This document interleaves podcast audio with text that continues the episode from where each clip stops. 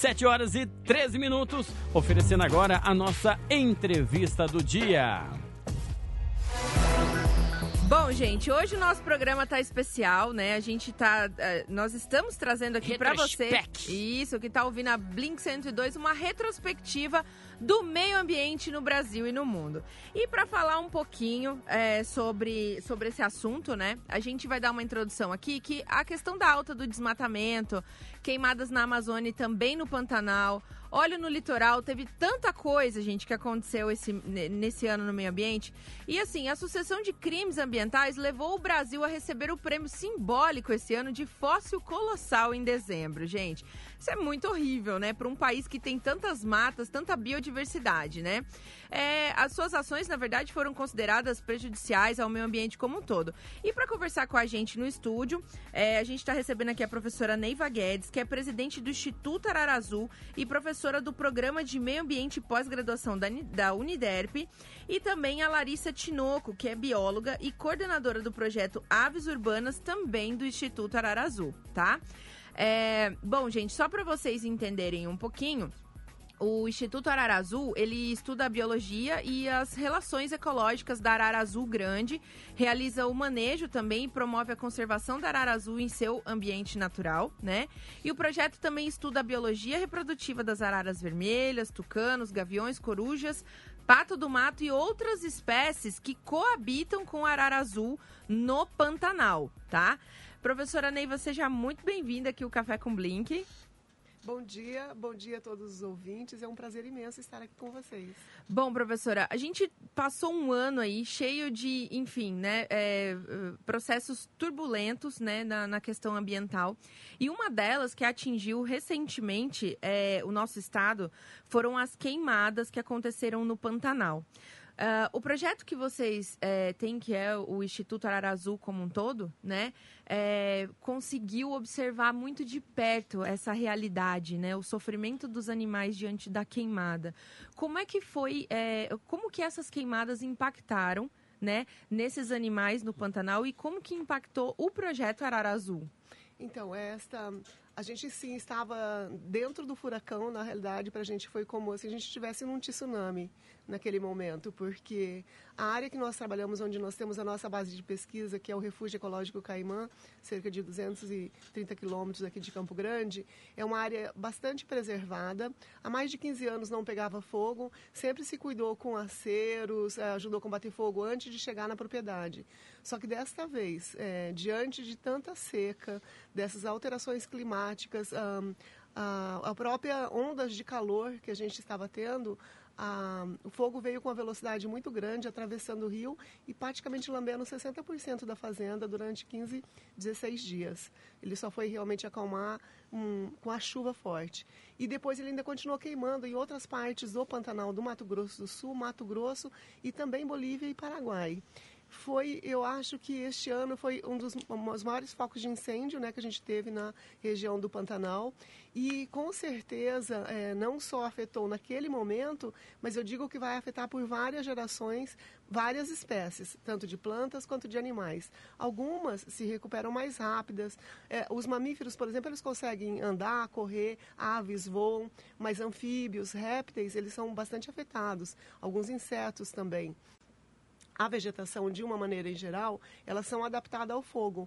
Mesmo assim, na- nas, nas condições extremas por que passamos, é, muitas é, árvores se perderam naquele momento se queimando e outras estão caindo agora, porque as raízes são superficiais, Sim. com bate qualquer vento, elas estão se quebrando. Então, isso vai afetar, é, com certeza, bastante a, tanto a fauna quanto a flora por algumas eh, décadas, eu creio. É, por outro lado, a gente tem a resiliência da natureza. E isso a gente viu muito claramente, por exemplo, com as araras azuis, que a gente acompanha Sim. há quase 30 anos no Pantanal, que é uma espécie, dentre as araras, das mais suscetíveis, porque come poucos frutos, se, ah, ocorre e se reproduz em poucos ambientes. E quando se queimou o principal alimento dela, ela come dois itens na natureza, e isso foi queimado, a gente falou, meu, como que essas araras vão sobreviver? Verdade. E na realidade elas continuam lá, estão comendo hoje castanhas defumadas, aquelas sapecadas que não chegaram a queimar totalmente, Entendi. e estão se reproduzindo. Então, num primeiro momento, a, a queimada com relação às araras azuis afetou em torno de 49% dos casais que estavam ativos, mas é, a, elas voltaram a se reproduzir. Então foram perdidos ovos, foram perdidos Tá. filhotes, mas eles voltaram a fazer nova postura. Ou, alguns filhotes é, e ovos foram perdidos novamente, mas outros sobreviveram. E a gente tem aí a população indo bem, mais ou menos semelhante a 2017. Nós, é, quando estávamos lá, pensávamos que ia ter muitos animais mortos, né? Tá. Mas na realidade não. A gente encontrou muito poucas é, grandes animais mortos. Foi um tamanduá, só que a gente conseguiu registrar em 53 mil hectares, cinco macaco prego, assim cobras a gente encontrou algumas, é, jacaré, mas assim não era um volume tão grande como a gente vê em algumas Como cenas. esperar, como Imaginava. imaginava, né?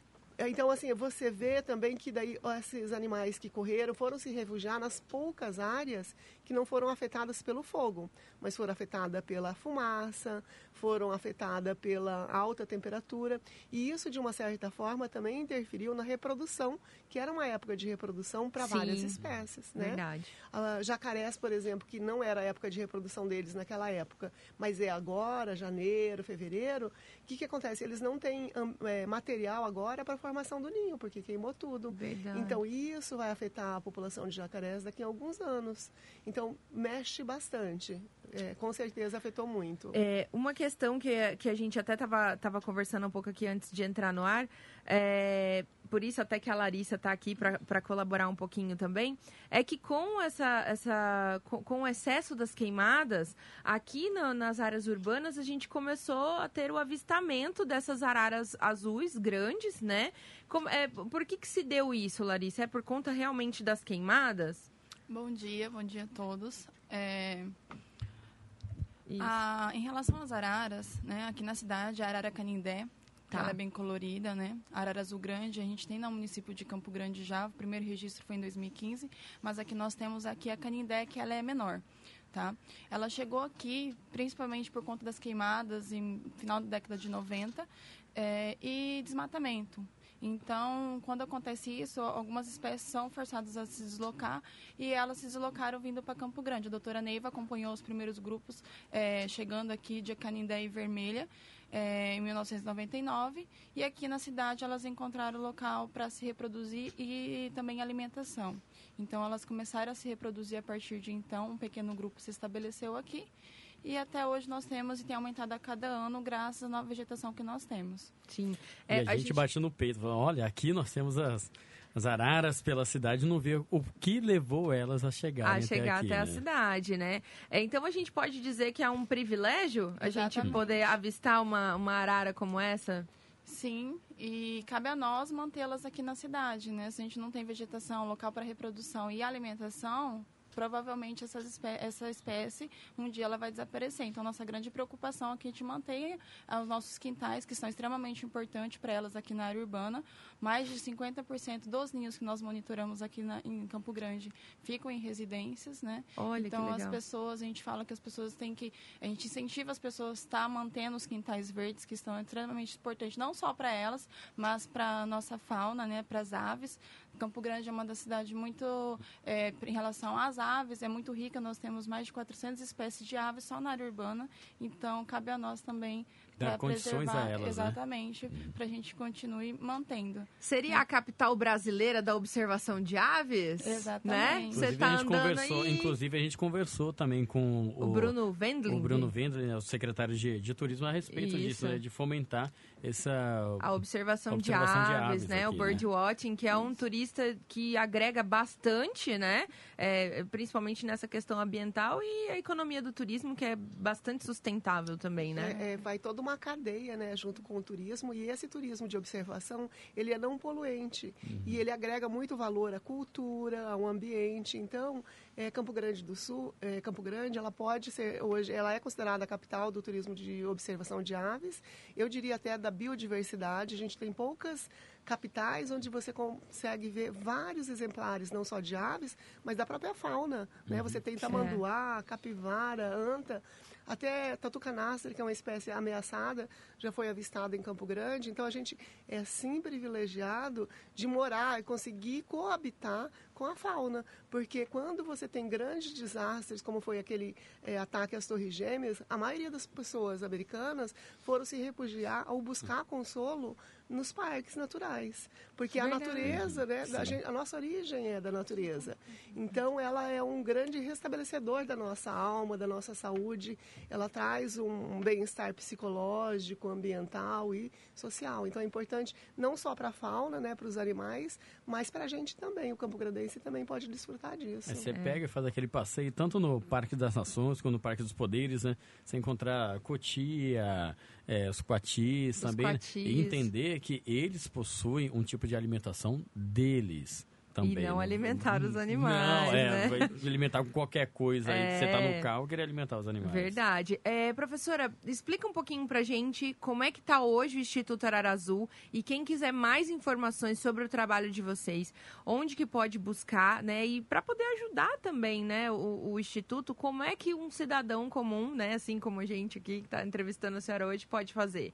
Então, a gente tem as redes sociais, tanto o Instagram é Instituto Arara Azul Oficial, ou no Facebook, é Instituto Ararazul, e o site, que é institutoararazul.org.br, que tem várias informações, mas as pessoas também podem ligar para o nosso telefone, que é 322 é, 1205. Pode repetir o número, por favor? 322-1205. Tá. Uhum. E as pessoas também podem nos ajudar. A gente tem é, produtos que podem ser trocados por doações. Então, se assim, a gente não tem uma loja, mas a gente tem produtos exclusivos que às vezes alguns artesãos fazem ou nós mandamos confeccionar com coisas características das araras ou da nossa ah, região. E as pessoas podem fazer uma doação levando em troca esses produtos. Ah, Existe também a campanha Adote o Ninho, que é para as araras azuis no Pantanal. É, existem formas de parceria com as empresas, que tem vários tipos de é, contribuições que eles podem fazer para ajudar nesse trabalho de pesquisa. Olha e aí só. tem uma categoria que ah, e a Larissa pode falar outra. É. é. o turismo de observação que nós realizamos aqui na cidade, também temos no Pantanal, que quem quer conhecer nosso trabalho de perto, acompanhar uma manhã, uma tarde, pode entrar entrando em contato lá no Instituto, marcando a agenda no horário e vai poder conhecer mais sobre a arara canindé, sobre a, a outras espécies também na nossa fauna e conhecer nosso trabalho de pertinho. Que legal. E aí faz legal. esse trabalho de monitoria, de Exatamente, visita. sim. Olha aí, gente, é um, um super programa para você que está de férias muitas vezes, né? Aceita crianças também? Exatamente. A gente fecha pegando os grupos é, e também, às vezes, a gente atende duas pessoas. No máximo, são dez, dez pessoas. Olha só, gente. Fechar um grupo de dez amigos aí. Para você que está ouvindo agora, gente, você que é empresário, quer ajudar o Instituto Arara Azul, ou você que quer, enfim, fazer uma doação por troca de um produto, tem o site, então, que nem a gente falou aqui, institutoararazul.com.br.org.br, tá? Você pode entrar lá. Também tem aqui, igual a Larissa falou, se você aí tá em casa, tá de férias, quer fazer um programa também com a família, junto o grupo, procure o Instituto Arara Azul, faça uma visita guiada aqui na cidade, conheça um pouco mais das espécies, até para você poder conscientizar o seu filho né? É, para ajudar nessa preservação, né? Dessas espécies que é tão importante. A gente queria muito agradecer a presença de vocês duas aqui no Café com Blink. Para a gente foi muito enriquecedor. A gente espera que quem está ouvindo também é, tenha essa, é, essa simples atitude de ajudar, que vai fazer muita diferença lá na frente na vida dessa, dessa fauna, né? Professora, quer alguma consideração? Sim, a gente que agradece essa oportunidade. É sempre um prazer estar aqui com vocês e falar com as pessoas, porque na realidade o nosso trabalho é de pesquisa e conservação, mas a gente só consegue isso quando a gente consegue envolver a comunidade. Se todos juntos é, passamos a entender e fazer este processo, é nós todos que vamos usufruir, né? não só nós, mas as futuras gerações. Então, hoje, se a pessoa não pode fazer uma doação, não pode fazer o passeio, mas ela pode plantar uma árvore, ter uma frutífera, deixar os troncos de palmeiras mortas para as araras e outras espécies se reproduzir, elas já estão contribuindo. Até o fato de não deixar ninguém atirar nos bichos, ninguém pegar os bichos para vender ou o tráfico de animais já está é uma grande colaboração. Nós que agradecemos a, a, presença de vocês duas aqui. Nós conversamos com a professora Neiva Guedes e também com a Larissa Tinoco aqui, né? Representantes aqui do Instituto Arara Azul. E a, as portas do Café com Link estão abertas sempre para vocês. Tiverem novidades sobre o Instituto, novidades sobre ações também junto ao meio ambiente, estamos à disposição. Tá bom? Obrigada. Obrigado. 7 horas e 27 minutos, Café com Blink está no ar. Continua interagindo. Manda para cá sua nota de áudio no 991271027. Café com Blink.